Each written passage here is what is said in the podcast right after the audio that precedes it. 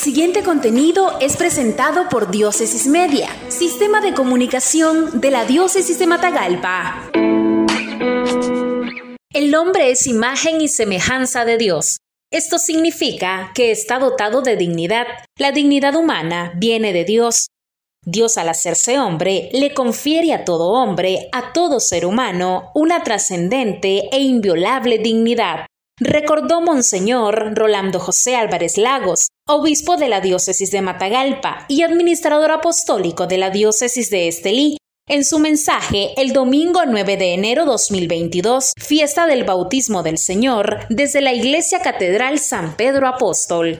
En este domingo, en el que celebramos el bautismo del Señor, en el que se hace presente de forma especialísima Dios trino y uno, podremos reflexionar que al inicio en el Génesis todo era confusión, pero también el Espíritu de Dios paleteaba sobre la superficie de las aguas, trayendo orden a esta creación, a este mundo dado por Dios a los hombres.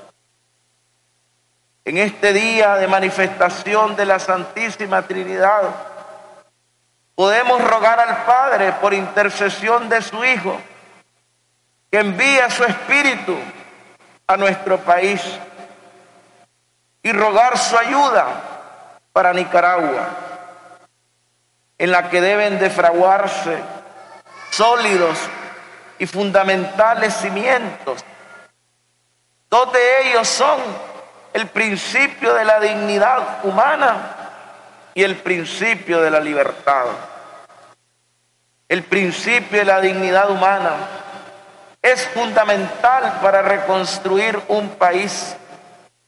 El respeto a la persona y a su dignidad deben ser los ejes sobre los que debe girar todo esfuerzo para que se conviertan en el fundamento de toda organización social.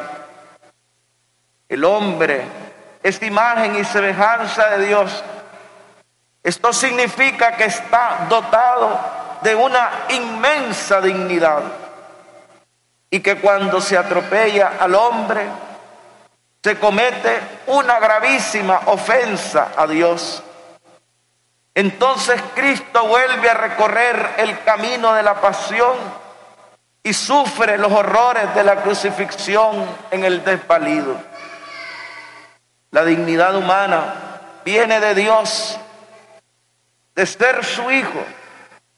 Dios al hacerse hombre, al asumir esta carne, le confiere a todo hombre, a todo ser humano, una trascendente, elevada e inviolable dignidad.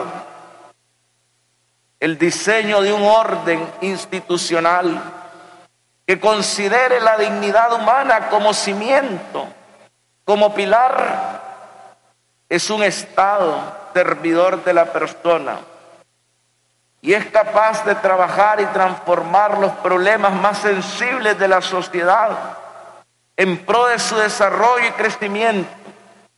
Y con esto, siendo artífice de un orden y convivencia mínima de paz social, es decir, una sociedad democrática y con justicia. La libertad es otro pilar sobre el que debe construirse Nicaragua. Es la consecuencia del respeto de la dignidad. La libertad es la medida de la dignidad y de la grandeza del hombre. Podríamos parafrasear a San Juan Pablo II y afirmar, la libertad es la medida de la dignidad y de la grandeza de los pueblos. Sin libertad no puede construirse una opción nueva de país. La libertad permite a toda sociedad crecer, conlleva un sentido de responsabilidad individual y social porque la persona obra con conciencia en pro del bien propio y común. La libertad debe cultivarse por el Estado y la sociedad para alcanzar una convivencia plena y constructiva. La libertad es autodeterminación, un acto de responsabilidad y un valor que permite el orientar las acciones humanas hacia la comprensión, el respeto y la tolerancia. Permite inspirar la construcción de un modelo de sociedad abierta y democrática que aspira a la paz. Cristo restaurador y prototipo de nuestra propia dignidad humana, que ha devuelto a la descendencia de Adán la semejanza divina deformada por el primer pecado. Cristo, el Hijo amado del Padre, el que hace nuevas todas las cosas, nos ayude a todos a bajarnos y a reflexionar para bien de este pueblo y de sus futuras generaciones. Cristo, nuestra esperanza, nos ayude. Cristo, ayude a Nicaragua. Esto fue un contenido de Diócesis Media, sistema de comunicación de la Diócesis de Matagalpa. Síguenos en nuestra página web www.diócesisdematagalpamedia.org o en el Facebook de Diócesis de Matagalpa.